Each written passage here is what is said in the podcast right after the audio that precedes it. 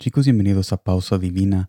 Gracias por estar aquí en otra transmisión en este martes muy soleado en el estado de Nueva York. Estamos a 61 grados. Es un día muy especial. Espero de que todos estén disfrutando de este día y no solamente en este estado, sino también en cualquier lugar del mundo que tú me estés escuchando. Espero de que tú estés disfrutando tu vida y estés recibiendo esa abundancia que Jesús tiene para ti en cada paso que tú das cuando tú aceptas de que Él está cerca y aceptas de que su amor es suficiente para cualquier necesidad que tú estés pasando. Y aquí nosotros, en estas transmisiones, si tú eres nuevo aquí, nosotros hablamos de Jesús de una manera íntima y sencilla y estaremos haciendo exactamente esto en este pasaje muy especial que está en Génesis capítulo 31, versículo 42, que me dice de esta manera, si el Dios de mi Padre, Dios de Abraham y temor de Isaac, no estuviera conmigo, de cierto me enviarías ahora con las manos vacías. Pero Dios vio mi aflicción y el trabajo de mis manos y te reprendió anoche. Jacob, el personaje principal de este pasaje, había trabajado muy duro por un cierto pariente familiar, para un cierto pariente familiar. En todos sus años trabajando, Jesús estaba con Jacob en cada injusticia que ese pariente le hacía.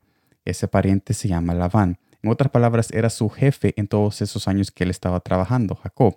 Esto me lleva al primer punto, que es Jesús sabe lo que pasamos en nuestros trabajos, pero nos invita a no llevar la justicia en nuestras manos. ¿Por qué no llevar nuestra justicia, la justicia a nuestras manos? Porque no sabemos de justicia. Nuestra justicia no se compara a la justicia que Dios hace. Y esto lo podemos ver en Isaías capítulo 64, versículo 6. Si bien todos nosotros somos como suciedad, y todas nuestras justicias como trapo de inmundicia, y caímos todos nosotros como la hoja, y nuestras maldades nos llevaron como viento.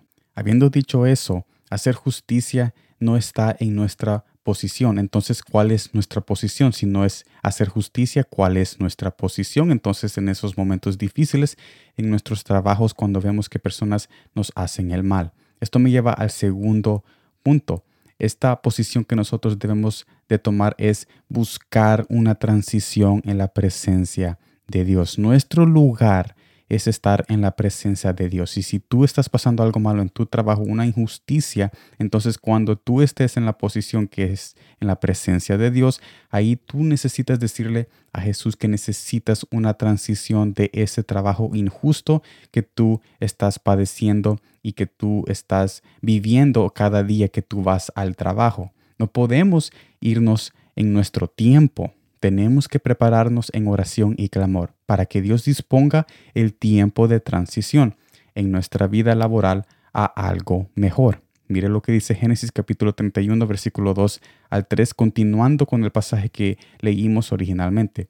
Miraba también Jacob el, el semblante de Labán. Miraba también Jacob el semblante de Labán. Y veía que no era para con él como había sido antes también Jehová dijo a Jacob, vuélvete a la tierra de tus padres y a tu parentela, y yo estaré contigo. En otras palabras, este personaje Jacob no se fue cuando él quería, a pesar de todas las injusticias que este jefe Labán le estaba haciendo a Jacob. Jacob no dijo, no, yo voy a hacer mi propia justicia, me voy a ir, me voy a solvar el problema yo mismo, yo puedo hacer esto solo. Él no dijo, nada de eso, más bien esperó cuando Jesús le dijo que se volviera a la tierra de sus padres y a su parentela y que él iba a estar con Jacob, que Jesús iba a estar con él en esa transición. Así que con esto Jesús en este mensaje nos invita a reconocer de la que, a que la injusticia es su trabajo, la justicia es el trabajo de Jesús y no nuestro trabajo. Y también que Jesús sabe mejor el tiempo de transición que tú. Y por último, Él nos invita a buscar su presencia y esperar en fe su voluntad. En resumen, básicamente si tú estás pasando un mal problema en tu trabajo, una injusticia, yo te invito a buscar la presencia de Dios y decirle todas las cosas que tú estás pasando en ese trabajo. Tú le tienes que decir esas cosas que te están haciendo, esa injusticia, esa maldad, tú estás haciendo bien tu trabajo. O sea, no te pongas a pelear con el hombre, más bien busca la redención de Dios porque nuestro socorro no viene del hombre, sino que de Jesús. Y Jesús sabe mejor tu transición, pero tienes que estar dispuesto a buscar esa transición. ¿Y cómo es estar dispuesto cuando nosotros lo buscamos, cuando nosotros estamos preparándonos, viendo otros trabajos, pero sin hacer nada, sino que solo estamos adquiriendo información, adquiriendo caminos y después nosotros le decimos a Jesús, yo he encontrado este trabajo, yo he encontrado esto, pero todavía no te ha salido. Más bien solo estás adquiriendo esa información para que Jesús te diga, ok, tienes que tomar este paso,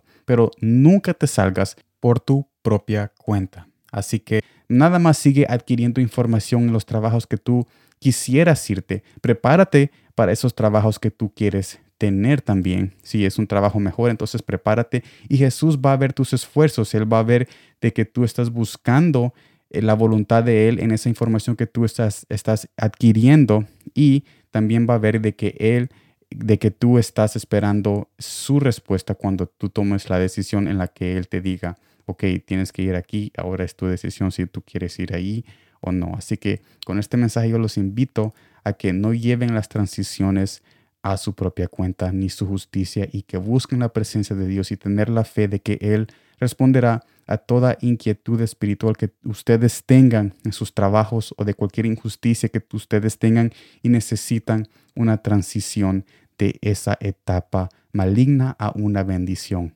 eterna. Así que espero de que con este mensaje ustedes hayan podido entender un poco qué significa la transición, qué significa cómo hablar con Jesús, cómo llegar a su presencia, cómo tener esas conversaciones y cómo ser íntimo y sencillo con Él. Quizás me extendí un poco en la transmisión, ya vamos como siete minutos así hablando, pero yo solo quería dejar muy claro todo esto porque es algo que yo he vivido y las personas necesitan conocer la verdad y necesitan conocer la verdad de una persona como yo que sí ha experimentado esto.